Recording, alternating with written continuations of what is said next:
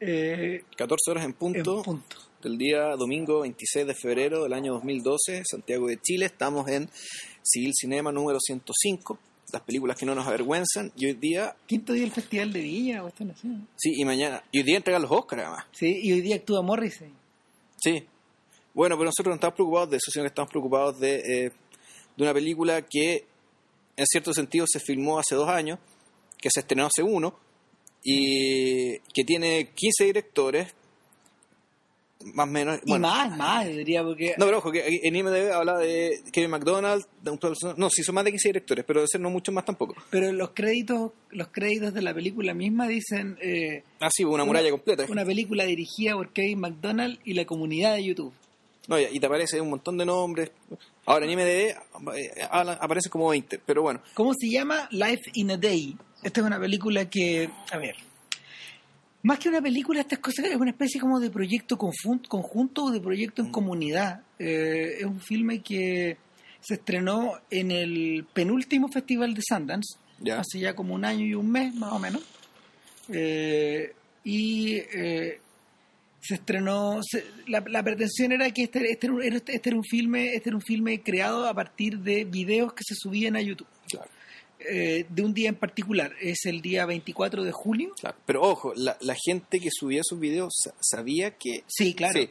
El, el YouTube, O sea, no es que YouTube escogiera el video subido Claro. tal día, sino que YouTube mandó un, un comunicado público diciendo: "Ma- mandes los videos que graben el día 24 de julio, mándelos a esta dirección, qué sé yo, digamos. Ahí pueden ser seleccionados para la elaboración de una película, digamos, de un- claro eh, que 24 de julio de 2010 de 2010, que fue, eso el fue, sábado. fue un día sábado, una semana después de la final del Mundial, sí. si mal, si mal no recuerdo, eh, pero que tampoco no era, un, di- no- era un día que no tenía nada especial, porque era importante que fuera un día entre comillas normal, que no tuviera ningún, que no, no hubiera ningún solsticio, por ejemplo, que no fuera, que no fuera un día de fiesta, que no fuera un que no fuera, Claro. no sé, un- una vacación importante, sino que fuera un día, cual- un sábado cualquiera. Ahora, eligieron esta fecha en parte porque coincidía un poco con las vacaciones del hemisferio norte. Sí, el verano allá. Claro, pero pero también bueno también coincidía con esta cosa de que ya la, la gente ya no iba a estar distraída por el mundial Claro. y además eh, era un sábado Sí. donde la gente podía podía algunos trabajaban pero otros no la gran mayoría no entonces eh, se coordinó se coordinó a un, a un director a- o sea se coordinó un grupo de productores entre los que se encuentran los hermanos Scott Claro. Ridley y Tony y su productor Scott Free eh, el director Kevin McDonald McDonald es el director de de Touching the Void Y claro, y un el, gran, y el gran último, docudrama y, y el, el último rey de Escocia, no es tan buena su película sacrificada al Oscar también, ¿no? Sí, Sí. sí, y él hizo, hizo por ahí una película bastante menor que se llama El Águila. Ya, ah, eso no la conozco. Y es sobre un, es sobre un, es sobre un romano que está en, está en los extramuros del imperio y Ya. de alguna manera es, es como es a lo apocalipsis ahora, tiene que rastrear la desaparición de un general o de una, de una compañía, Ya. una cosa así. Pero no pasó mucho con la película en realidad. Y, y, y ahora, en el, no sé si en Berlín o en algún festival que viene, va a estrenar su, su documental sobre Bob Marley, Ya. Que, que es el documental aprobado por la familia y toda la wifi. Que es un, es un documental al cual estuvo ligado a Scorsese, fíjate. Ya. En algún momento, no sé si ahora, pero pero eso. Y, y nada, pues McDonald quedó un poco a cargo de la, de la coordinación del proyecto. Eh, era una era una operación comando más o menos más o menos compleja porque involucraba no solo recoger los videos que la gente les mandara, sino que para asegurarse además que cobertura de Claro, una cobertura global tuvieron que mandar equipo propio para, Claro. para ciertos países donde pucha, era difícil que la gente, países particularmente muy pobres, muy aislados, donde claro, era países cuya conectividad, digamos, con el, con el resto del globo. con el resto del globo, a través, sobre todo a través de los medios digitales, era más bien nula, era prácticamente nula. Entonces implicaba mandar unidades de, de filmación Como 200 cámaras. Claro. Y el tema es que, bueno, finalmente el, eh, se encontraron con no sé cuántos, 20 creo que son 20.000 horas de filmación más o menos. Sí, son lo que, 80.000 personas. lo que recibieron 80.000 personas de 192 países. O sea, ese era el material, esto, se parece más o menos a lo que recibió el editor de el editor de Apocalipsis Now. ¿no? Claro, claro. Camiones y camiones y camiones de metraje, ganas de llorarle.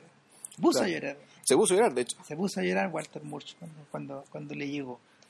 Nada, pues, eh, el, el proyecto el proyecto está acreditado, por lo tanto, a Kevin McDonald y a un montón de gente de la comunidad de YouTube. Y es interesante esta idea porque eh, en este mundo en este mundo del Internet 2.0 y en este mundo en realidad donde todo parece estar grabado, todos los instantes, todos muy- todos los instantes de no sé o, o todas las facetas de o todas las facetas del ser humano parecen estar recogidas en imágenes las buenas, las malas, las bonitas, las feas, las importantes, las, las teóricamente no importantes. Eh, todo parece estar recogido en imágenes. Hace sentido, hace sentido que, que en al- alguna, alguna suerte como de, iniciativa empresarial o de, o de iniciativa cinematográfica se, re- se realizara en torno a esta idea de hacer una película en grupo. Sí, pero es, es hacer una película en grupo y aprovechar lo que tú decís. O sea, no sé si todo sea mostrable ni que la gente todavía No. tenga la costumbre de mostrarlo todo. De hecho, la película yo creo que hay un fuerte sesgo hacia ciertos tipos de cosas que se muestran. Sí, Ahora, y también está la sospecha, bueno, cuáles fueron las cosas que la gente estuvo dispuesta a mostrar, pero que el equipo coordinador dirigido por McDonald's no estuvo dispuesta a mostrar. Es decir, lo que nosotros vemos es lo que está en el punto de intersección de aquello que la gente estuvo dispuesta a filmar y a mostrar y aquello que eh, McDonald's y su grupo también estuvo dispuesto a filmar y a mostrar. Y, y, y- y, por tanto, que quedan, hay espacios fuera, digamos, ¿cachai? Sí. esto. Y hay cosas, que, hay cosas que no se ven y vamos a tratar de, eh, bueno, de descubrir los criterios, de deducir los criterios que se utilizaron para, para hacer esta selección y, bueno, y también para discutir su validez. Ahora, yo creo que yo creo que valdría yo creo que valdría la pena partir partir por lo partir por lo general y en el fondo tratar de tratar de mm, tratar de imaginarnos cómo podría ser esta sensación de una película global. ¿Y sabéis por qué? Porque en realidad eh, como se ha dicho en mu- muchas otras ocasiones, eh, el cine mismo o el audiovisual eh, es un terreno que ha sido más o menos mezquino con todas las naciones del mundo. Hasta- prácticamente el 90% de la, de la producción cinematográfica que suele circular en Occidente está hecha en el hemisferio norte y Sí. concentrada en, los, en, países, en países con tradición cinematográfica, vale decir Estados Unidos, Francia, Inglaterra, Alemania. y- Alemania, Italia, España un poco y para Claro. de contar. Ya. Y, y en algún momento Suecia, en algún momento... Ahí está hablando de la producción o de la, no, de la producción, pues, La de, producción, de- de ya. la gente, de la cantidad de gente que se nombra, de la cantidad de películas las que películas se que se cubran. hacen y ya. Eh, piensa, un buen barómetro, mira, un buen barómetro y- solía bueno, ser, está Bollywood también. claro, es que a- a- Ya, a eso ese iba, otro, mundo. Ah, eh, un buen barómetro durante, no sé, pues el 90% de la historia del cine fue echarle una mirada al Oscar, Ya. porque el Oscar solía ser una, el Oscar solía ser un instrumento, un instrumento al servicio de la, al servicio como de la cinematografía angloparlante. Sí. No, todavía lo es. Y, y, claro, pero pero la gente que está cuestionando su validez y, y su propio y, y la- y lo- y los indicios de su propia obsolescencia pasan por pasan porque ya es incapaz de representar el crisol de cosas que están dando vueltas.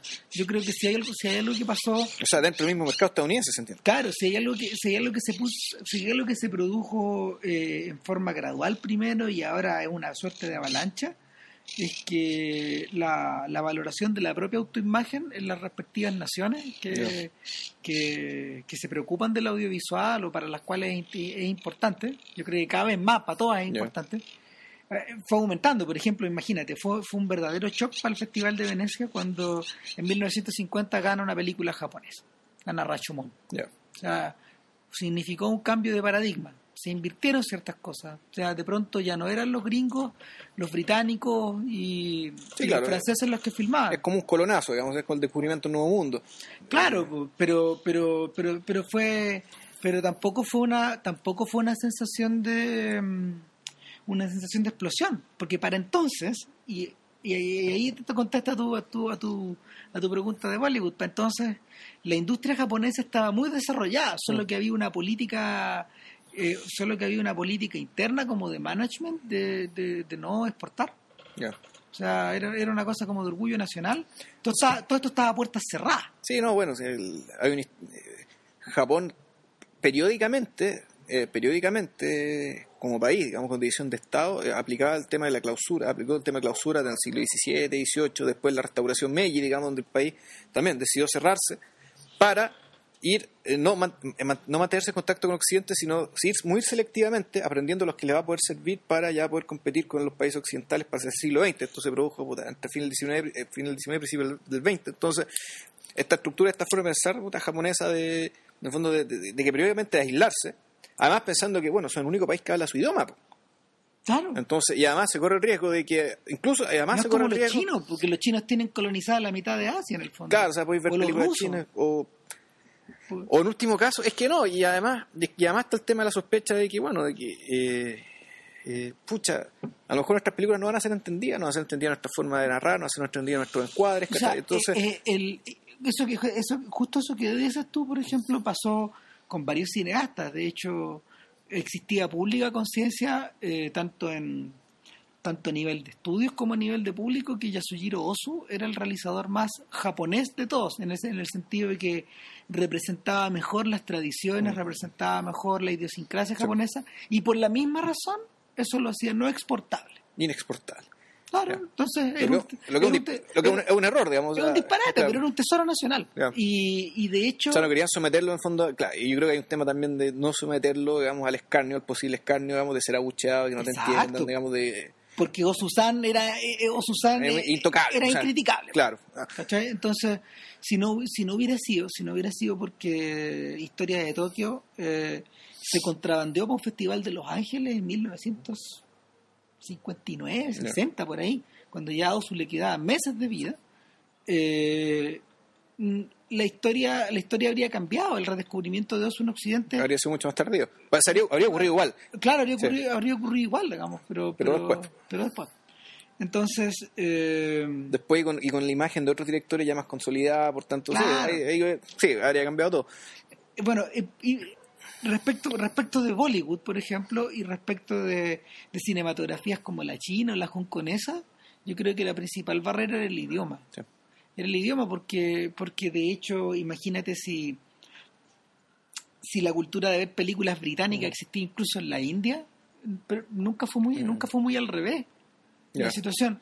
Yo diría que ahora recién, o sea, de un tiempo a esta parte, recién los británicos se han comenzado ellos, particularmente a preocupar del legado de, del legado cinematográfico de, De India. de las distintas cinematografías de la India, porque para más remate creo que existen como cuatro o cinco distintas. Ya. Que- O sea, Bollywood es Bombay, eso es una ciudad. Exactamente, sea, pero es Calcuta tiene otro, Tiene- es otro cuento. es otro cine. Ya.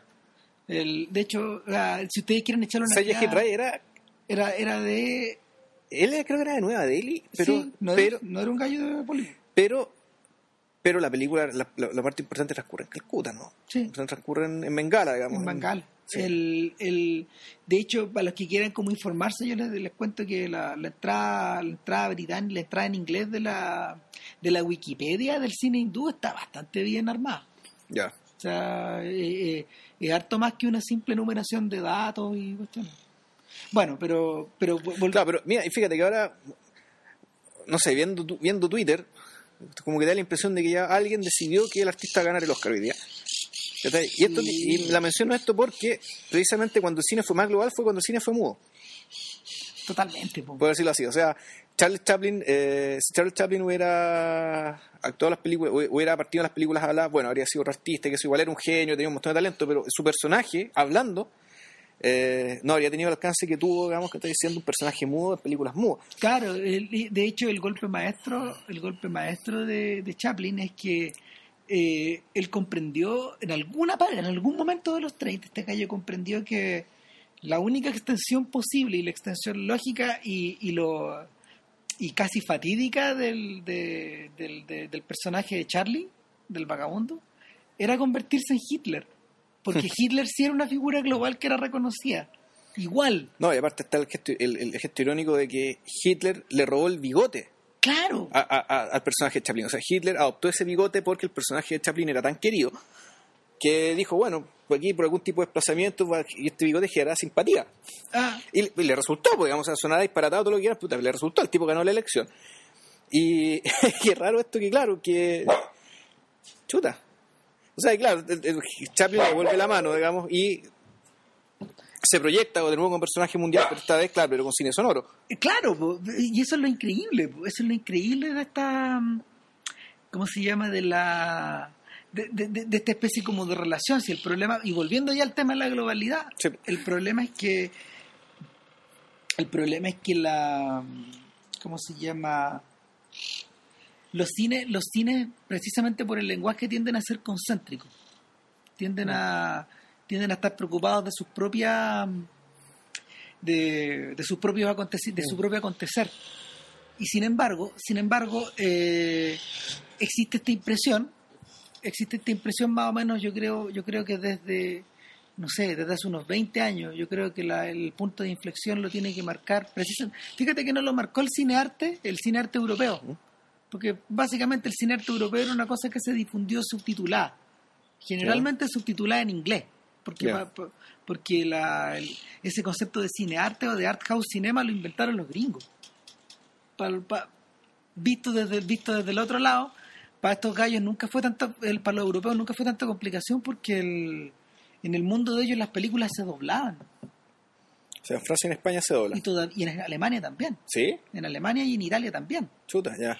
Todo es doblado. O sea, de- bueno, no sé, los que ustedes que han- los que hayan viajado entre ustedes a Europa van a saber que, que es una joda poder encontrar un cine donde las películas gringas se vean subtituladas ¿cachai? y la otra y las otras películas europeas pero pero retornando al tema eh, la globalidad yo creo que viene yo creo que viene desde el momento en que en que la misma crítica en que la misma crítica y los mismos y, la- y, la- y los mismos distribuidores comienzan a a hacer circular en video las películas las películas asiáticas las Sí. películas de Irán Ahora, las películas de Hong Kong Pero la, la vanguardia ahí, me parece, que de todas formas igual estuvo en los festivales. siempre Es decir, eh, cuando Cannes le da un premio, que se yo, a, a, A. Kiarostami, puta, eso ya te abre la puerta para que un montón de gente se empiece a interesar. Esto es lo que decía Quintín en el fondo. Sí. Que, que, claro, la- que las películas, que el festival existe para que tú veas las películas que no puedes ver.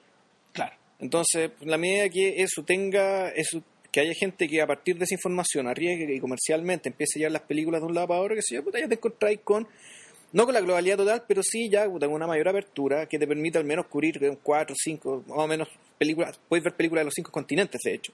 Naturalmente, no, no- de todas las tradiciones ni de todos los países, pero ya, pucha, ya tenéis más o menos el mundo más o menos cubierto.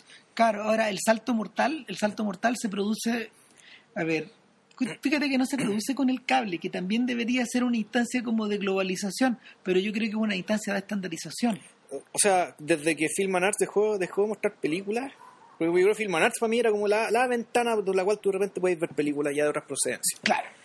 Y a veces Cinemax. En la medida que eso se fue al carajo, esos dos canales ya cambiaron Claro. de programación. Y el momento en que TNT, el momento en que TNT le, le pasó la, la librería de las películas de MGM a, a- ¿cómo se llama este canal? TCM. A TCM. Pero TCM es puro cine clásico gringo, además. Claro, exacto, exacto. Entonces, Entonces, el cable tampoco, el cable no, el cable no está ayudando a, a- No, pues. a difundir. No, y lo, y lo que terminó de eh, el pirateo. O sea, el pirateo ya te, te- te arregló el panizo para siempre. es que, es que por ahí es la cosa. Yo Claro. creo que yo creo que entre el pirateo y, y la presencia justamente como de un instrumento eh, aquí, aquí volvemos a YouTube De la presencia justamente de cosas como YouTube ayudaron a que por un lado no sé pues las narrativas más largas quedaran atravesadas por el lado del pirata y. Claro. y en todos estos sitios que en todos estos sitios de descarga y el y, y YouTube de alguna manera yo creo que se hizo cargo, no sé si, a ver, yo creo que se hizo cargo como de inquietudes globales eh, o de... No, no, no es la palabra, yo creo que se hizo cargo de la fragmentación. Se, se- hizo cargo de dejarle espacio a, a, no sé, a la memoria colectiva, por ejemplo, porque si yo quiero buscar alguna imagen de alguna, de alguna película Sí. o, o si quiero buscar algo de algo que yo vi en tele hace tiempo, alguna canción que O yo sea, quiero YouTube te permite hacer comercial. clip, cortar Claro. en clips. Claro, Eh, o sea, te permite uno, de, bueno, recordar videoclips antiguos. O incluso hay gente que sube canciones viejas, ¿cachai? Y con, con una foto, ya no tiene el videoclip, Sí, no tiene el videoclip. Hay gente que sube los álbumes completos ahora. Sí. Ahora que YouTube dejó abierta la posibilidad de que teniendo una cuenta tú podís, tú podís subir materiales de una hora, una hora veinte por el tiempo de descarga y todo eso, eh, están completos. pues. Sí, bueno, también hay películas completas en YouTube. Entonces, y, y, y a veces programas completos, bueno, pero el, el punto Claro, el punto es que, eh, y, esto, esto también es interesante, que lo, que se generó al mismo tiempo, una expansión geográfica y una expansión temporal. Es decir, YouTube te permite, o sea, YouTube, digamos, y, las herramientas afines te permiten no solo una globalización, sino también, bueno, la, disponibilidad del patrimonio hacia atrás. Claro. sobre todo el patrimonio del patrimonio occidental, pero ya de a poco creo que también ya las películas clásicas de otras procesos van a empezar a ser digitalizadas también y va a estar todo ahí. Ahora, el... Eh, lo que, lo que, lo que, la otra cosa que aporta YouTube, por ejemplo, es que se convirtió en el hogar de, en el hogar de, en el hogar de, no sé, pues de los mementos que uno quiere guardarse para uno. Mm. Es decir, hay cualquier cantidad de película familiar, hay cualquier cantidad de, de bloopers, no sé, gatitos saltando, ratoncitos corriendo. Edgar que se cae del, claro, Cabros chicos, eh, no sé, hay, hay, o sea, YouTube, YouTube es video loco. Claro, y, y, a veces va más lejos. Incluso están estos flash mobs, por ejemplo, si tú los quieres registrar, esta, mm, esta es como una especie de performance o de, no sé, o de pequeñas marchas que se arman de repente, se pueden guardar ahí, ¿cachai? Todo ese tipo de cosas. Y, y yo creo que en ese momento en que los dueños de YouTube, que en el fondo es Google, eh, estos gallos conciben la conciben la idea de hacer un largometraje de esta forma. O sea, lo están concibiendo tal vez la idea de hacer eh, eh, arqueología para el futuro sistematizada. Claro. Viendo que, ya, que, eso queda ahí, la gente, los arqueólogos quieran ver cómo vivía la gente. Bueno, existe YouTube, y dije, bueno, pagamos lo mismo, pero con este forzado de un día de una película y, y bueno, usando todos los ojos que tenemos, que están repartidos por todo el mundo. Claro, porque ojo, no es el Life in a Day, no es el primer documental fragmentado al que uno se encuentra, porque, no sé, pues, en algún momento, eh, a mediados de los 80, este gallo Godfrey Reggio, cuando, hizo su, cuando comenzó su trilogía Katsi, yeah. Koya Nikatsi, Powa ah, todas esas cosas, él construyó, él construyó a través de imágenes bastante choqueantes o, no sé, o o como medias ligadas al videoclip, una cosa que estaba formada por fragmentos. Eh, por ejemplo, hay otra, hay otros hay otros documentalistas, los tipos que trabajaron en una película que se llama Brother Can You Spare a Dime, agarraron pura, que a veces a veces justamente corría en el canal Film and Arts, agarraron puros clips antiguos de imágenes de películas antiguas o de noticiarios y los, los juntaron todos y crearon como una suerte de narrativa que contaba la historia de la Segunda Guerra Mundial, pero desde el punto de vista de los civiles y de los años de la posguerra. O sea, los que se quedaron. Claro, claro, claro y, y, y en el fondo y, y, de la era de la depresión, agarrada todo ese periodo. Y a, a, través de a través de filmes musicales, a través de pedazos de a través de pedazos que iban haciendo sentido unos con otros. Ya. Es decir, eh, esto se parece, eso, eso parecía una película, parecía una suerte de documental, pero también estaba más o menos cercano como a la instalación. Ya. Eh, hace poco, por ejemplo, Jay Hoverman, este crítico que, que, lo echaron ahora, que lo echaron de Village Voice y ha encontrado pega en todos lados, obviamente porque la pluma es muy buena. Eh, él hablaba de que en el fondo la película que más le impactó es una película que se llama The Clock. Y es una instalación que estuvo mostrando, creo que el MoMA, y que se había mostrado en la galería Tape el año anterior. Porque, ¿En inglesa? No, es americana, pero fue encargada por los británicos. Y en el fondo es una, es una película que dura 24 horas, donde en forma que se, que se, que se proyecta en forma continua, sin parar. ¿Y qué particularidad tiene? Eh, son imágenes de películas del pasado, de cientos de películas, probablemente un par de miles de películas del pasado, donde eh, la, los personajes en algún momento miran sus relojes y la hora que marca el reloj es la hora... En tiempo real, En tiempo real. Ya. Esa es la... O sea, empieza un que empieza a las 12 y empieza un tipo mostrando la hora a las 12 y así para adelante. Exacto. Y corresponde a la hora del día o de la noche exacta. Exacto. Exacta. Entonces, él dice, él dice, Hoverman dice, esto no solo es esto no solo es la culminación de la fragmentación cinematográfica, sino que al mismo tiempo es una suerte de establece una suerte de continuidad temporal entre la pantalla y la vida real y entre tu presente y, entre tu presente, tu pasado, tu futuro y el presente y pasado y futuro de la imagen. Es que además, no, además te cambia todo el hecho de que eh, el momento culmine empieza a convertirse en cuando el tipo mira la hora. Claro. Ese, ese, ese momento que tiene, empieza a tener carga dramática por el hecho de que ya tú pusiste el tiempo como protagonista. Entonces, ¿cuándo es? Bueno, cuando el tipo mira la hora. Un, acto que en la película misma valió, valió callar, porque no importaba, nada. Entonces... Eh, nada, pues entonces, esa es un poco la sensación que uno le deja la hora 40 que dura Life in a Day, que en el fondo va avanzando sobre la base de... Va con la hora del día. Va con, va- claro, va, va- va avanzando con la hora del día, y pero al mismo tiempo va avanzando con diversos temas, porque de hecho, cuando, cuando la película empieza, cuando la película empieza, es muy bonita la imagen que eligieron para empezar, es de unos elefantes en la India bañándose en la noche. Sí. O sea, hay, hay- lo, lo que pasa es que tiene, las distintas horas del día tienen, tienen cambios de humor de partida. Está el tema atravesado por tres preguntas, que son ¿qué tienes en los bolsillos? Mm. ¿A ¿Qué es lo que amas? ¿Y qué es lo que temes? En Sí. distintas... en- Momentos. En, distintos momentos. eh, también relacionado ya con el día, de hecho. Y eh, la- el principio, claro, parten estos, parten estos hipopótamos. Hay un tipo que viene de vuelta a un carrete que está feliz, por ejemplo. Claro. Y el, el, el despertar tiene. tiene. está, está montado y superpuesto con una música que sugiere un poco el- el- un- un- algo, algo medio milagroso. Claro. Una cuestión medio grandilocuente, un poco, un poco como, lo- como el árbol de la vida. Eso, como eso se parece. Hay el- conexiones ahí. El, milagro de aquello que empieza, el, milagro de lo que se renueva y de lo que vive. En cambio, ya cuando empieza la mañana, ya empieza como el tema más maquinal. Un- un- Claro, y empieza una suerte de sistematización, por ejemplo. La película, la película le pone harta atención a los momentos donde la gente desayuna, Claro. o donde la gente camina, o donde la gente almuerza. claro, cuando va al baño, se está despertando. Claro, son cosas que en el fondo son comunes a todos, Claro. pero que todos las hacen de manera Nada distinta. Lógico.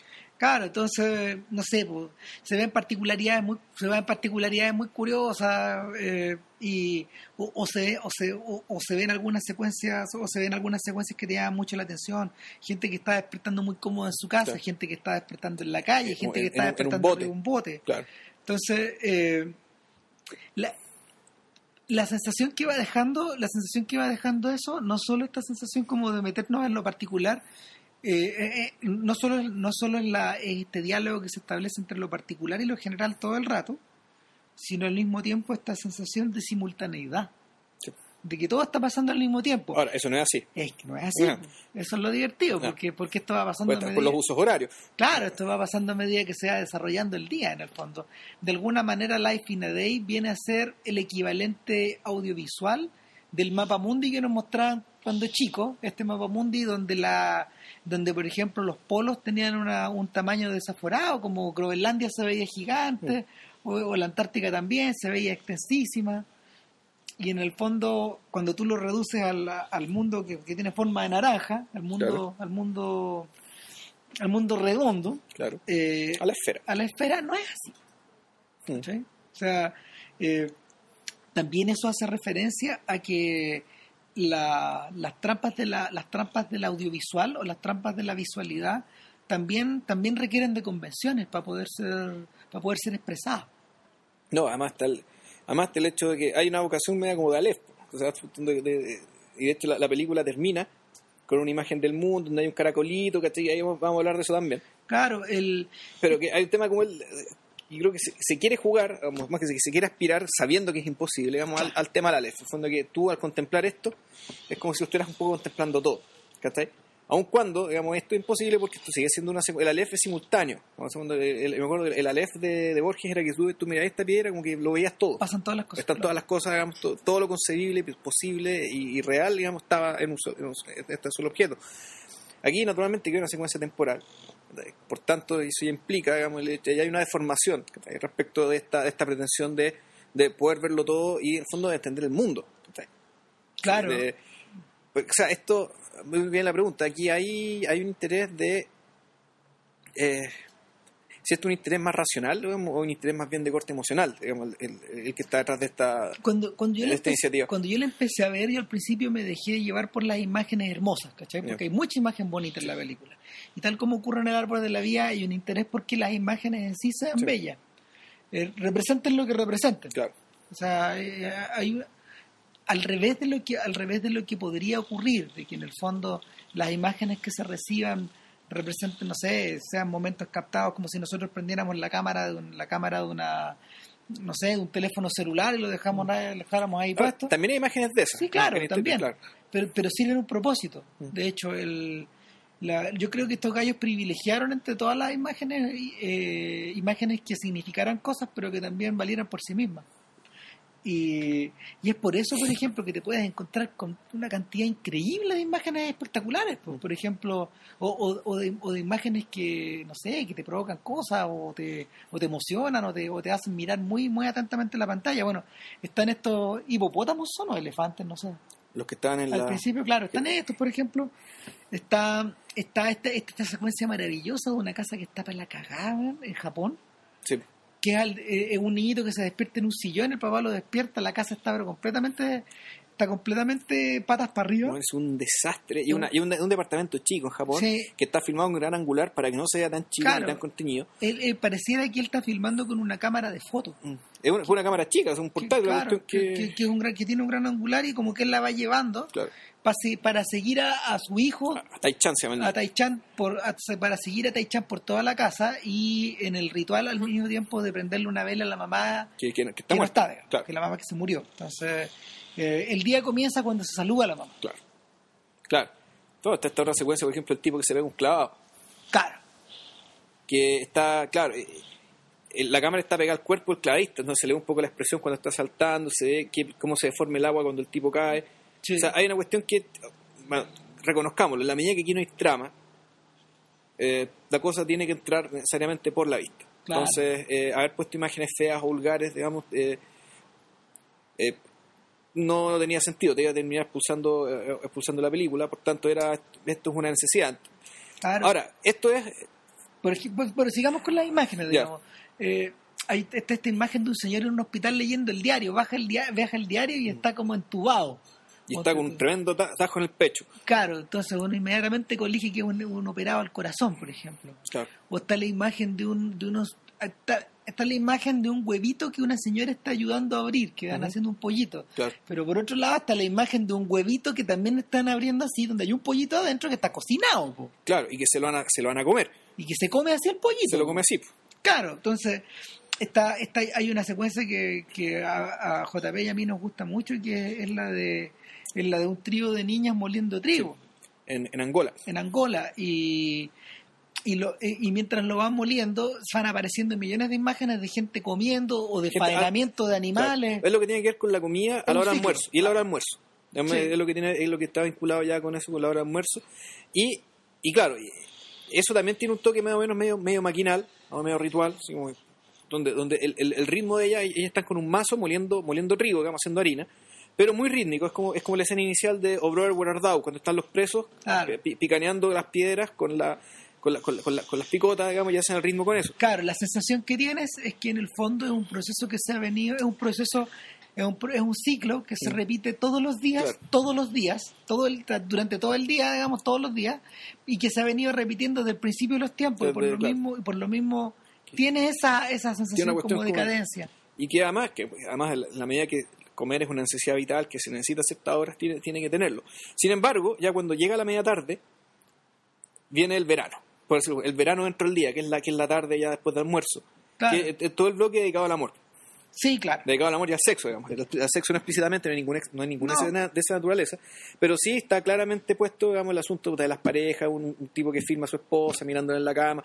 una pareja de no sé cuántos años que se está celebrando sus bodas de oro con un cura muy divertido que echan unos chistes súper cochinos y, esto es- y esto creo que era no sé en Inglaterra creo que en Inglaterra o en Estados Sí. Unidos en algún lugar digamos y toda la gente muy compuesta muy civilizada pero claro el discurso del cura digamos sobre los 50 años de casado eh, estaba para el festival de Viña digamos poco menos. sí. poco menos Y, entonces bueno ahí está este bloque dedicado a esto a este tema y que, que además casa con la con la segunda pregunta que es a quién ama la Claro. primera pregunta era qué tienes en los bolsillos y ahí creo Oye, que la- hay de todo. hay de todo. La única secuencia que tiene que ver con Chile, de hecho, es cuando alguien muestra unas monedas, unas monedas chilenas. Claro, un par de monedas de 100. ponte Monedas de 100 esta esta con la, sí. con la machi, digamos, la moneda nueva de 100. Claro, y, el, y just- justamente en esa secuencia de los bolsillos, eh, tal vez, a ver, es lo que lleváis contigo, es lo Sí. que tenías escondido, es lo que eres tú en el fondo, ¿o no? Es lo, es- o sea, es lo que llevas contigo. Eh, Hay gente que saca pistola. es que y- Ojo, y, y- eso. y otro saca una cuchilla, otro saca Sí. una, una, una mariposa, una, una cuchilla mariposa hasta que se, Sí. que se arma así. chic, chic, chic, chic. Otro saca, claro, un puñal así. Y este dos es Luger. Y dos tipos sacan una pistola, ¿cachai? Y decir, bueno, hay mucho con el loco dando. ¿Cachai? Entonces, Un eh, tipo saca una, una llave de un Lamborghini. claro, Mientras otro, eh, otro no tenía nada. Y otra gente no tenía nada. ¿Qué tiene el bolsillo? No, no tengo Nada. nada. No tengo bolsillo. Cl- Claro.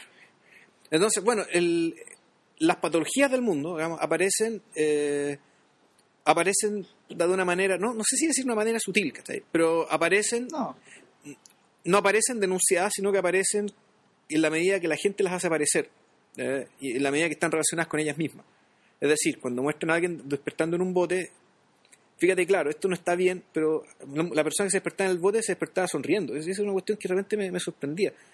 Incluso que eh, o este señor que vivía en un cementerio, este señor que tenía 14 hijos y que tenía un hijo mayor que estaba enfermo y que lo tenían amarrado como si fuera un perro. Sí, porque sí. era porque él tenía estaba perturbado como- mentalmente y se perdía, pues se Como la mujer gallina que alguna vez salió en la tele. Claro. esa, esa clase de conducta, sí. Esa, esa clase de cosas se daban Claro. y también te, te la- las mostraban. Era, esto, era, esto era como en... Sí, Él hablaba en árabe. Sí, sí, no, esto es un país árabe, sea por sido Egipto, Jordania, qué sé yo. Y, y claro, ahí había, ahí, claro, ahí había denuncia en el sentido de que había un tercero que filmaba esto.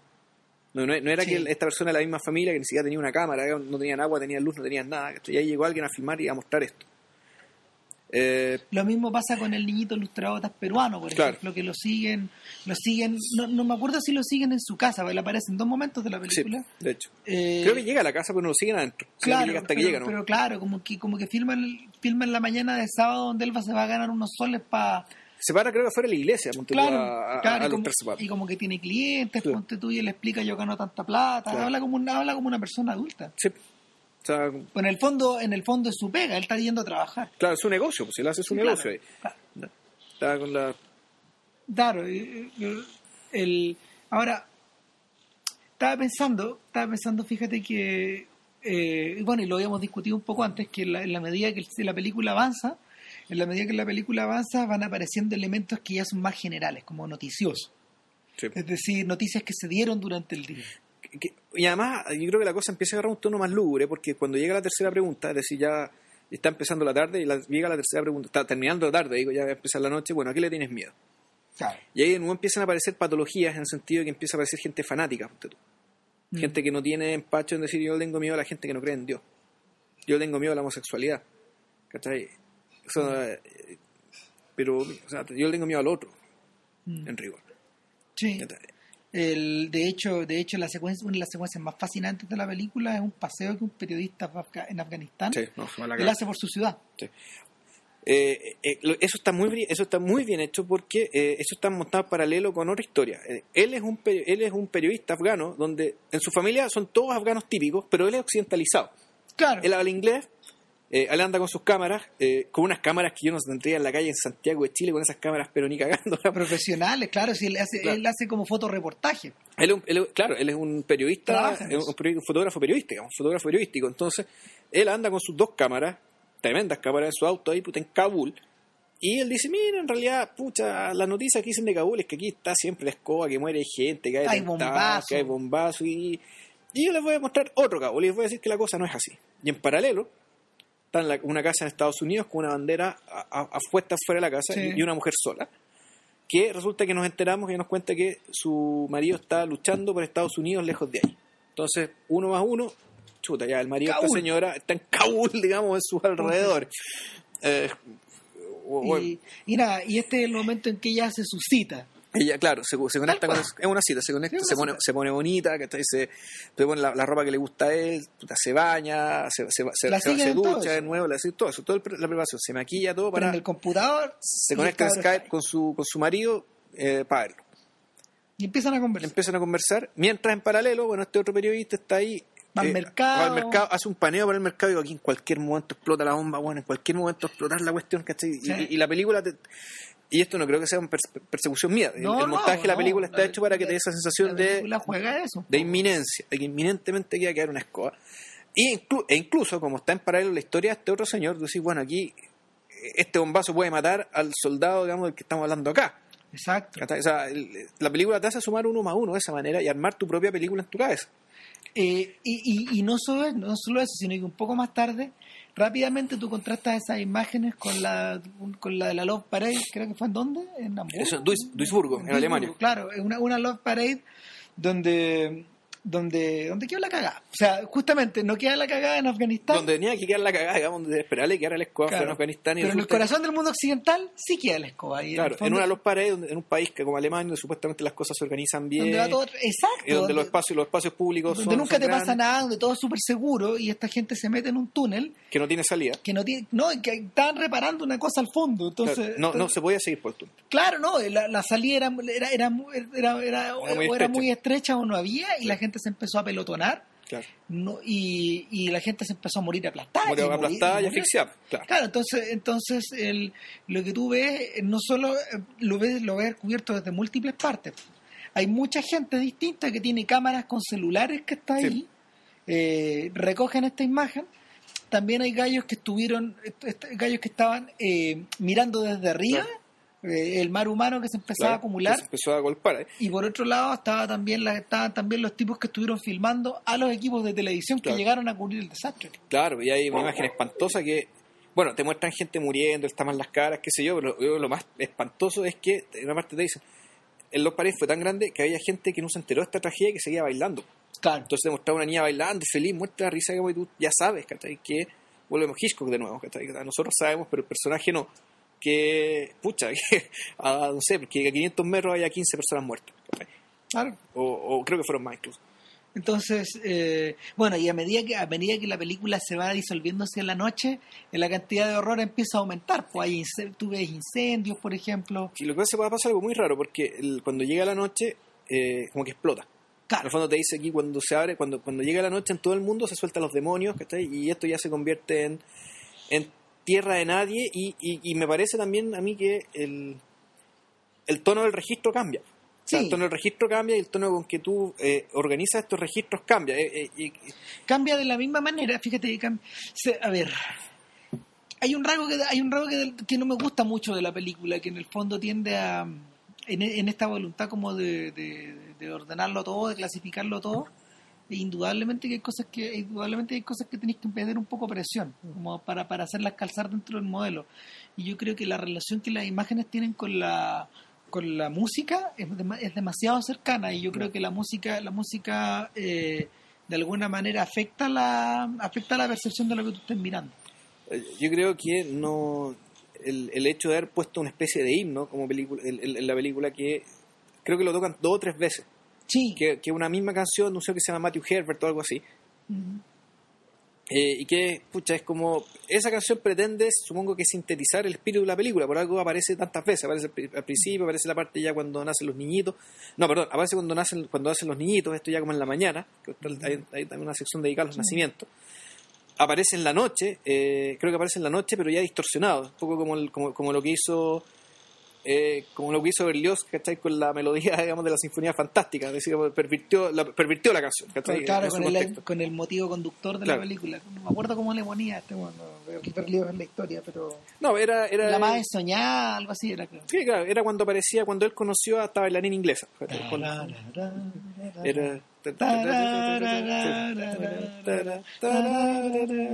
Claro, esa, esa. Lo pervirtieron y después aparecen los créditos finales, pero ya, eh, ¿cómo se llama esto? Cantado por gente de otras razas, con otros idiomas, que se ve aquí ya. un poco a los Celine Dion Así, a, a lo Peter Gabriel, ¿cachai? Como Claro, que, claro. Y, y en el fondo, eh, como bien decía JP hace un rato eh, por el teléfono cuando hablamos, eh, la cosa United Colors of Benetton es la es, Es que- es lo que nos jode un poco. O sea, eh, hacer una película así es un poco inevitable caer en eso. Eh, Claro. eh, eh, yo creo que eh, si queréis, De hecho, de hecho, sabéis que fue la misma crítica que le hicieron a Koya Nikatsi en su momento. ya, Cuando, cuando en el fondo acusaron a Godfrey Reggio de ir montando la realidad al ritmo de la música de Philip Glass. ya. Porque la música de Philip Glass es tan la raja, sí. tan bien hecha esa película que, que de verdad modificaba la, la percepción de un montón de cosas de la historia. Hmm. O sea, MTV profitó de Koya Nikatsi hasta que se cabrió en sus cortinas. Sí. Sí. A ver, el, problema no es la música, pero el problema era un poco eh, era este himno, que la letra tampoco era mala, digamos, ¿cachai? No, no, no, no tenía mala letra y todo cuestión, pero yo creo que habría sido más prudente dejar que la gente hablara y cantara. Oye, yo tengo ¿Cómo? la sensación de que habría dejado, habría sido más increíble si, si, si en el fondo estos tipos hubieran creído en el poder del sonido mismo o Sí. ambiente. Claro, además. Que, que es, de hecho, curioso, que es de hecho uno de los elementos que distingue eh, particularmente al cine global contemporáneo. La ausencia de la banda sonora fabricada, en parte porque no hay plata para pagar una orquesta, o, una orquesta tan compleja como la de las películas gringas, por ejemplo. Eh, y, el confiar en el poder de que en el poder de captar bien el audio ambiente, ¿cachai? Sí, claro. Bien los sonidos que te rodean. Y los sonidos que te rodean. No, y aparte que no sé, o sea, digo, ¿cómo no habrá cómo, cómo no hubo escenas de gente, digamos, ¿cachai? haciendo cosas escuchando música? Y la gente escucha mucha música y gente de todo el mundo escucha música en general. Bueno, igual hay mucha estandarización, pero se, puede escuchar música a todo el mundo, digamos, en un taller mecánico, en cualquier lado, o sea, en, una casa. El... Yo creo que es algo también, que, también falló, es decir, eh, musicalmente, salvo por la canción en Angola y alguna otra cosa que está por ahí, aquí el etnocentrismo yo creo que se notó harto. Claro, eh, y esta sensación de que todavía vivimos en un mundo donde eh, los que pueden hacer música del mundo son los angloparlantes, curiosamente, los que inventaron ese modelo, ¿cachai? O sea, el, es divertido, pero, pero la, la solución de Godard, por ejemplo, que, Godard piratea de todos lados, de todo, a todos y a todos, eh, en ese sentido es, una mejor alternativa global desde el punto de vista de música prefabricada cuando él trabaja ese tipo de cuestiones, ¿cachai? Llega la piratea cara de palo y si lo demandan bien y si no, no. no, claro, y, de los derechos se ocupa Manfred Escher, el weón del sello SM, que edita las bandas sonoras de las películas de Godard, del ¿cachai? o él negocia, pero, pero el pero lo que hace Godard es, es como agarrar es, es, agarrar un collage de tampoco una fuente infinita de cosas, pero el tipo suele ocupar un montón de músicas distintas. Ahora, eh, hay una cosa, hay una cosa que sí me impresiona con del filme y que de alguna manera lo conecta. Es curioso, lo conecta no solo con la, no, no solo con el, no solo con el árbol de la vida, sino que también con esta idea de, con, con algunas de las ideas de Hugo que, que tira a flotar que en el fondo, cuando tú hablas del audiovisual, cada vez más somos conscientes de que hablamos del pasado y del presente al mismo tiempo. Mm. Y del futuro.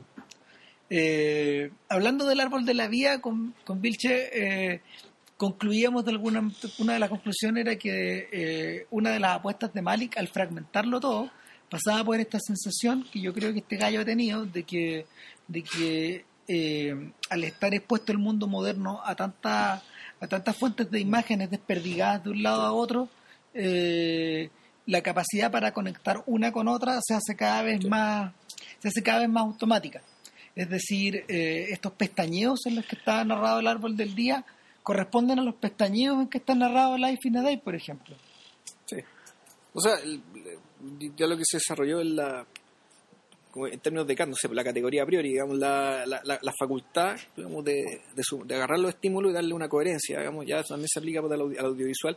Y por eso es que yo creo que pues, el árbol de la vida eh, es un ejemplo de lo que hace, yo creo, el cine en el futuro. O sea, eh, esa forma de sumar cosas, de montar cosas, un poco de, de distanciarte en una capa, digamos, de la narración, lo que conocemos como narración escrita, del espíritu, del fantasma de la narración escrita, digamos, ir a alejarte de eso y ya empezar a confiar en otras maneras de, de ir, de, ir creando sentido y creando significado a través de esta, posición de imágenes. No estamos diciendo que sea el único camino posible, ¿no? pero va a ser uno de los que ya va a ser más lógico. ¿no? Sí, dada la educación audiovisual que estamos teniendo todos y que, ya desde aquí hay nuestra generación y, por lo menos la generación anterior a la nuestra, yo creo que ya y ojo, que no es muy distinto a lo que pensaban los soviéticos. Los soviéticos confiaban en la capacidad de mezclar todo. Eh, el, de mezclarlo todo como en sus pinturas, ponte tú.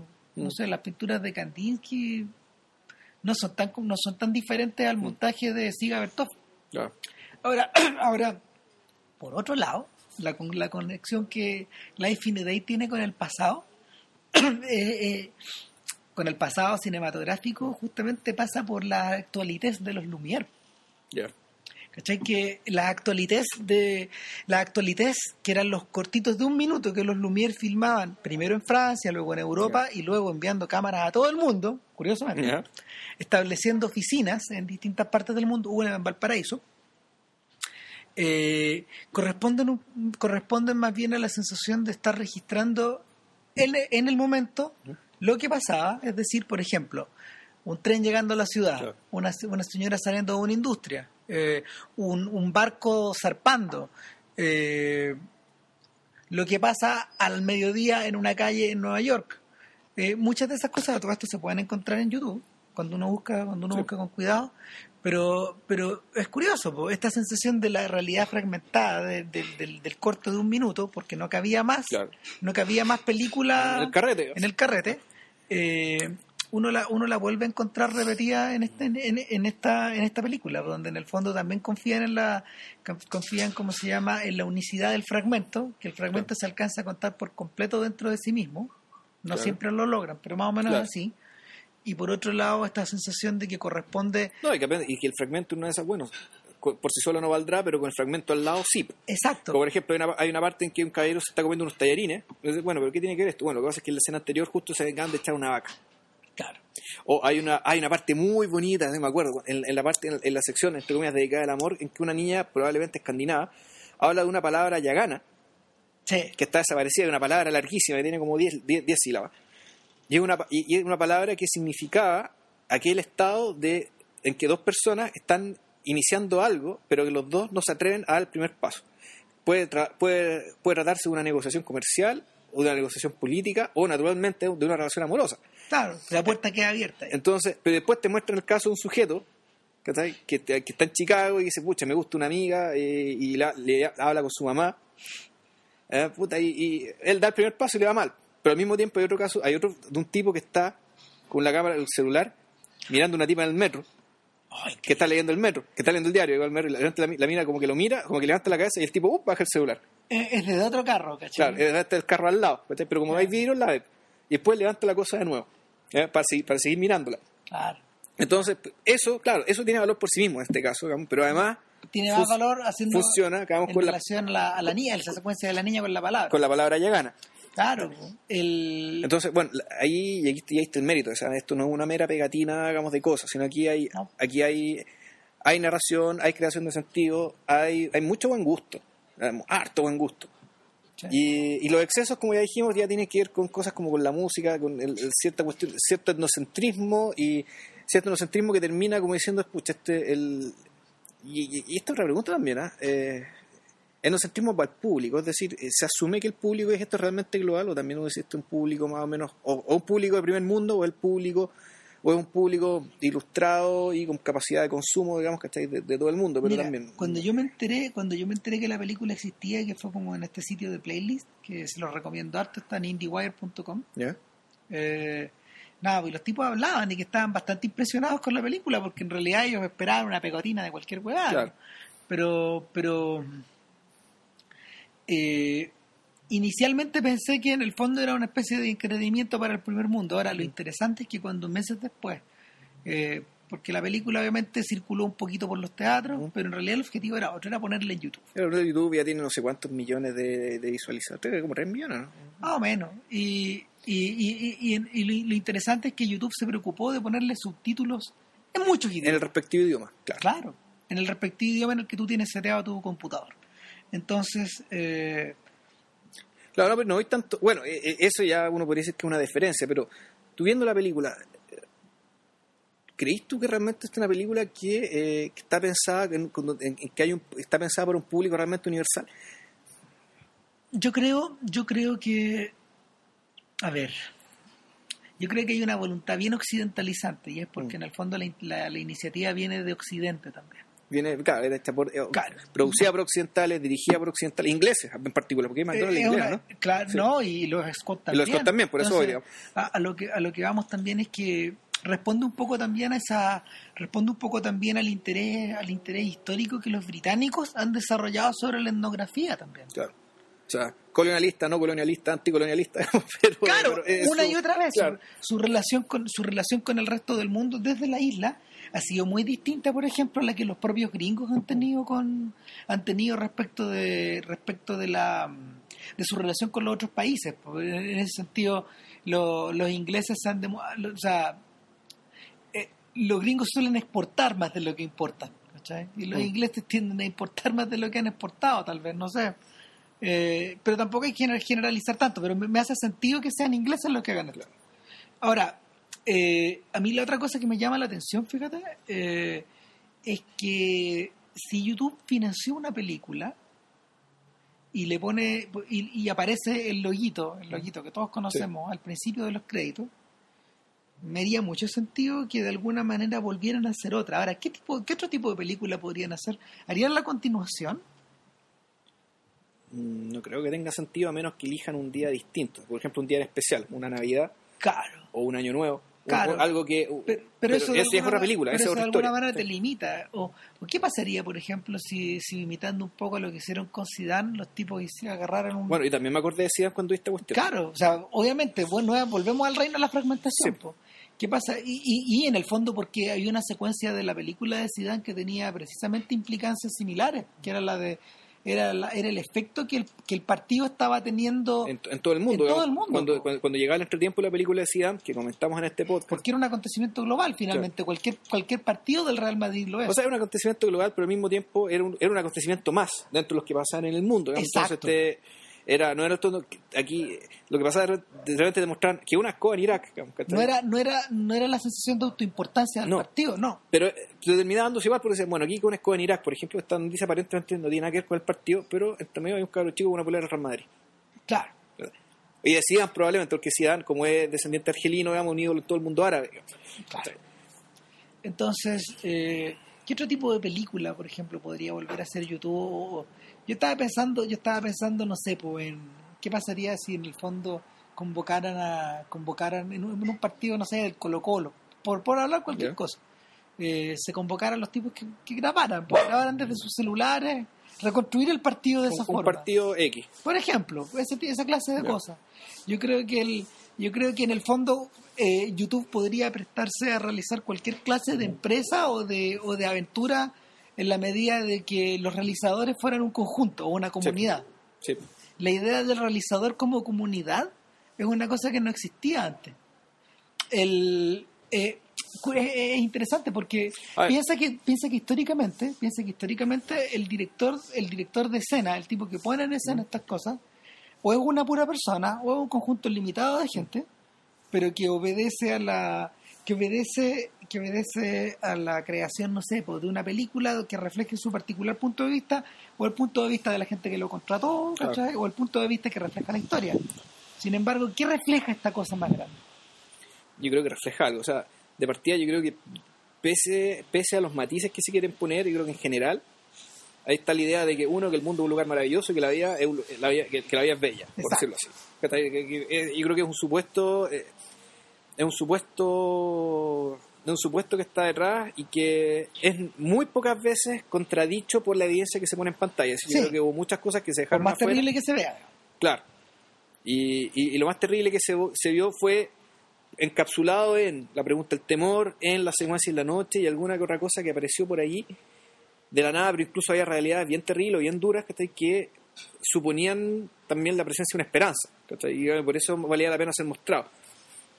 Entonces, el, de partida, yo creo que, se- yo creo que la idea que está detrás respecto, del, respecto a esto es, es eso. ¿no?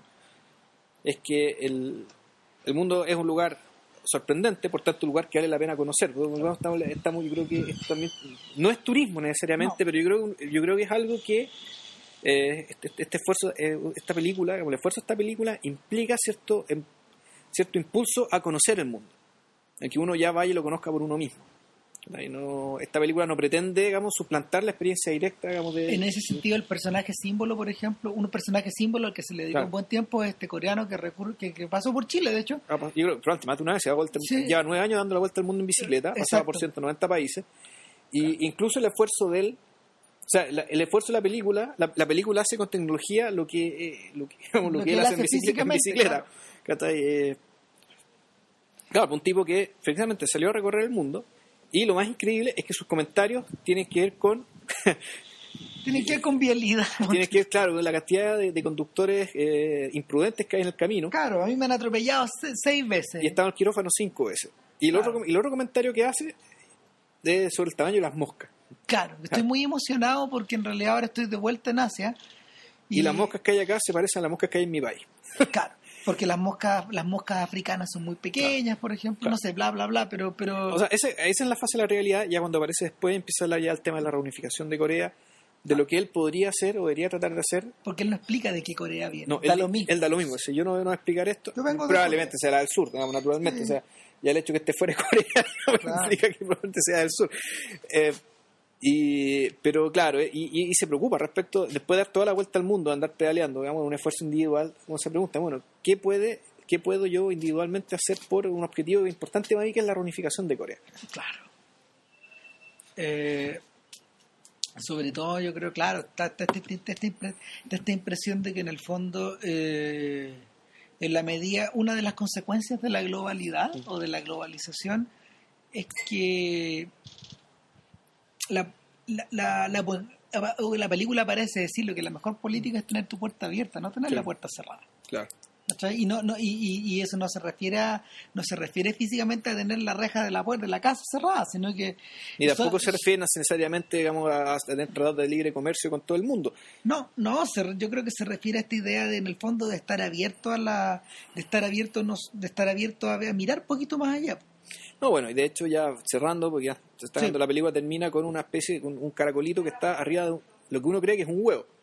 Y no es un huevo, el caracolito está desplazándose arriba de un globo terráqueo, y en el cual hay un papelito que dice Mind your own business, o sea, preocúpate de, de tu asunto, y el caracolito se empieza a comer el papelito.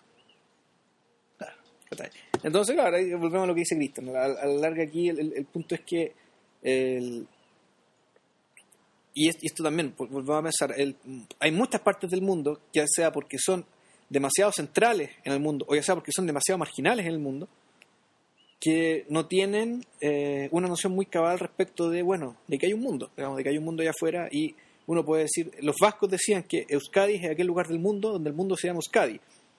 Pero eso se puede aplicar a Todo. todo. O sea, hay un montón de países que digamos, yo diría que la, la gran mayoría son, no, no sé si hablar de provincianismo, ni, ni, ni quiero ser, ni quiero, ni que parezca tampoco eh, peyorativo para la gente que vive en provincia, sino me refiero al, al concepto mental, parroquialismo, digamos. El parroquialismo es esto de creer que el mundo eh, es solamente el lugar donde tú vives.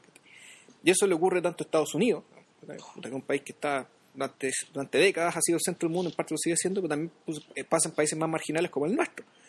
Y sucede- Completamente. claro, entonces el, el tema de la película, también en rigor, y volvemos, y, este papelito y la cosa que tiene que ver con, con eso, fondo con, con situarte, y, y situarte de una manera eh, menos sesgada, menos truculenta que, por ejemplo, los noticiarios.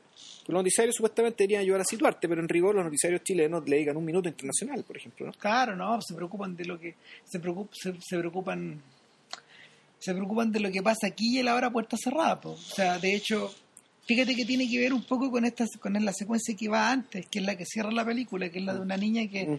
va manejando en auto en medio eh, en medio de una lluvia y Claro. unos rayos que caen alrededor. Faltan cinco minutos para la medianoche, por tanto ya se, Claro. está, se está acabando el día del día del, del, del- del experimento. Entonces la niña dice, la niña le dice a la cámara, pucha, se me pasó el día, ¿Mm? todo el día estuve esperando que pasara algo importante. ¿Y qué pasó? No pasó nada. o sea, ¿qué, qué te voy a contar? No te voy a contar mucho. Claro. Y sin embargo, pasó algo. O sea, pasó el hecho, el hecho de haber hablado. O sea, y, lo que dice la película, la película decide cerrar con, con eso, digamos, con, con esta, con esta declaración auto- autorreferente, eh, autoanulante también, Claro, todo el rato. en que, pucha, en realidad aquí pasó algo, digamos, el hecho de que tú, el hecho de que tú te hayas atrevido a decir lo que, lo, que- lo sola que te sientes o lo insignificante que te sientes, es importante. Es importante para ti, pues es importante para la gente, digamos, que te vea cuando hagamos la película. Ahora, no sé, eh, esto también tiene que ver con el. Me acordé también del del eslogan, eh, de, de la frase del movimiento Aysén. Mi problema es tu problema. Eh, o sea, mira, interesante que lo estemos comentando justo ahora, justo ahora en un momento en que en realidad la atención del país parece completamente, completamente dividida entre, entre no sé, pues el, Bueno, el Festival de Viña, entre el fe- claro, entre todo lo que rodea el Festival de Viña y la preocupación que hay sobre si la, sobre si Morrissey, sobre si Morrissey nos hizo un desaire, sobre si el Manu García eh, hi- hizo bien al hizo bien al, al- al- leer su carta al leer su carta a Sebastián Piñera en el escenario, ¿cachai? Bueno. Y por otro lado, pare- por otro lado está dividida entre la gente que insiste en que insiste eh, en que mm, en que la atención, la atención, la te- eh, o sea, la atención del Festival de Viña eh, inevitablemente desplaza, desplaza el interés que uno pueda Sí. tener por la por las informaciones del conflicto en Aysén. Eh, ta- y, y- y volvemos al tema, volvemos al tema de, en el fondo, ¿qué- qué- hasta qué punto tenemos conciencia de nuestro centralismo o de lo que ocurre, o, o hasta qué punto tenemos conciencia de lo que está ocurriendo fuera, o de, o de cuán unidos nos podemos sentir, por ejemplo, los aiceninos en este momento que están, están bien cagados, weón. Eh, mira, yo me, yo me acuerdo una vez que se ve mal la cosa. cuando un, un amigo nuestro, eh, que es de Aysén, hace años, cuando, cuando estaba el proyecto Lumisa, eh, estudiamos un poco de asunto, y leímos declaraciones de prensa y cosas, y me acuerdo que el, subsecretario de Energía de aquel entonces, Jorge Rodrigo, Rodríguez Grossi, decía que, bueno, en realidad hay que hacerlo, Lumisa, es un proyecto en que vamos a ganar mucho plata y no afectar, no afectar tanto porque allá prácticamente no vive nadie. Eh, Bueno, esa fue, esa fue Esa la, esa la mentalidad. O sea, esa era la manera de pensar. allá, allá no vive nadie y en realidad no vive nadie que importe. Eh, eh, eh, más, más, más fuerte todavía, además concretamente. Entonces, el, lo que nos encontramos acá, bueno, es que, pucha, es, que no es así, que o sea, es una región completa, nuestro país es, un- es un- Enorme. es un- es enorme en términos de, de posibilidades y también enorme en términos geográficos y, y bueno, claro, hay gente a la, que se le, a, la, a la que se le ha declarado su no existencia durante décadas, digamos, y se aburrió legítimamente. Y pero lo interesante es que han ocupado ese eslogan. Mi problema es tu problema, es decir, eh, es un es un eslogan pensado digamos, precisamente en eh, nosotros, esos desconocidos, En digamos, que, nosotros, que vivimos, claro. que vivimos en el centro y que ni, ni nos enteramos que ellos existen o que o, o con el cual o para quienes se nos ha informado eh, directamente o indirectamente, digamos que ya prácticamente no vive nadie, entre Nadie. comillas, digamos entre comillas Por lo tanto, no importa Entonces, lo que se haga ya va a tener un impacto súper limitado porque no va a impactar en nadie. nadie. porque, son nadie. Entonces, el. eh, ¿qué, qué te puedo decir? El. Pese a que yo encuentro que la película, volviendo a la película, es, poco, ah, es, es occidentalizante, que tiene cierta cosa como de It's a Wonderful World, digamos. Claro. Esto como, hay el- una voluntad por superar el centralismo en todo caso. Igual la hay, ¿cachai? Pero claro, eh, pero, pero se cae, pues, como por ejemplo en la cancioncita esta, ¿cachai? Claro. Que no es una mala canción, no es una mala canción, digamos, tiene que ver con eso, sino que tiene Mm. que ver con que, pucha, aquí eh, tenemos claro quién la hace y con qué valores. Yo creo, yo creo que, a ver, mira, una de las limitaciones del cine, para, para, como, para, como para terminar de cerrar, digamos, una de las limitaciones del cine es, es- es precisamente la mm, que al ser, a, a ver, al ser un mecanismo, al ser un mecanismo, al ser, a ver, al, al ser una, al ser un artefacto que es de tan fácil que es de tan fácil comunicación, donde en el fondo a través de la visualidad tú puedes comunicar emociones que van más allá de las palabras. Eh, eh, es un artefacto masivo de por sí, pero su limitación, digamos, que es la limitación que tienen todos los productos, todos los productos fabricados en una parte o en otra, eh, proviene, proviene precisamente de, de la de los presupuestos económicos o étnicos o, o políticos desde donde se hace. Entonces una película fabricada por estos gringos de esta forma evidentemente tenía que tener ese Sí, Evi- evidentemente iba a caer sobre sobre esa mm, en, eh, cómo se llama evidentemente iba a caer en ese problema ¿qué hizo José Luis Guerín cuando él hizo su vuelta al mundo en Guest? Eh, para evitar caer para evitar ¿la tienes o no? no, todavía, todavía no- quedó un poco la, está un poco en la cagada ¿va? entre paréntesis ¿Ya? porque Ge- Gerín publicó en su Facebook que la compañía que pagó los derechos por distribuirla en España la cortó. Porque encontraron que era muy larga, dura tres horas. Pero encontraron que era muy larga y la cortó. ¿Cachai? Y este está escandalizado porque le cortaron la película y no tiene mucho que decir. O sea, O sea, sin ningún criterio artístico, no le preguntaron nada, nada, nada, y la cercenaron. no la cortaron. Ya. Entonces, la entonces eh, no sé de dónde va, no sé de dónde va a aparecer muy luego una edición que venga donde venga todo, pero Ah, que la sube a internet, ¿no? Que Yo se los cague. po. es que yo creo que finalmente opta por eso. Sí. Está muy emputecido. Y el y, y nada, ¿qué hizo Gerín? Ah, reconociendo esa limitación, es decir, el punto, el, el- el- la una película puede estar en todas partes del mundo, pero el punto de vista que se va a reflejar siempre va a ser el mío. Sí, sí. Eh, él lo hizo en primera persona. Claro, o lo otro, es, o al menos, ¿cachai? Eh, deja que hable más la gente y trate tú uno a hablar lo menos posible, ¿cachai? Que es lo que hace Game. Claro, pero, Que- pero que- cuando tú pones la cancioncita, digamos, ¿cachai? Pues estás hablando de más. Claro, en, en, en Green, de hecho, hay, mu- hay mucho espectador que se siente alienado por la cantidad de palabras que salen de la boca de la gente. Muchas veces palabras vacías. Eh, al principio uno piensa que es eso, pero después uno entiende, la, uno entiende Sí. el por qué el por qué Green dejó que la gente discursara tanto. O sea, porque, claro, uno podría decir, pero en realidad sería más interesante. Es más interesante conversar con Guerín, digamos, que, que Ah, con, claro, un, con claro. un vendedor de maní, weón, en Río de Janeiro, ponte tú, ¿cachai? Ponte tú, claro. Con todo el respeto que merece el toque. O sea, claro, ese es el supuesto. Pero Guerín dice, no, para No, estos efectos no es más interesante que darle él. Es más interesante que hable Ya. él y que yo escuche. Claro. Y nada, pues una gran clase de humildad y de y, y, y, y- de descentrar el punto de vista, por tratar de salirse de ahí, estando.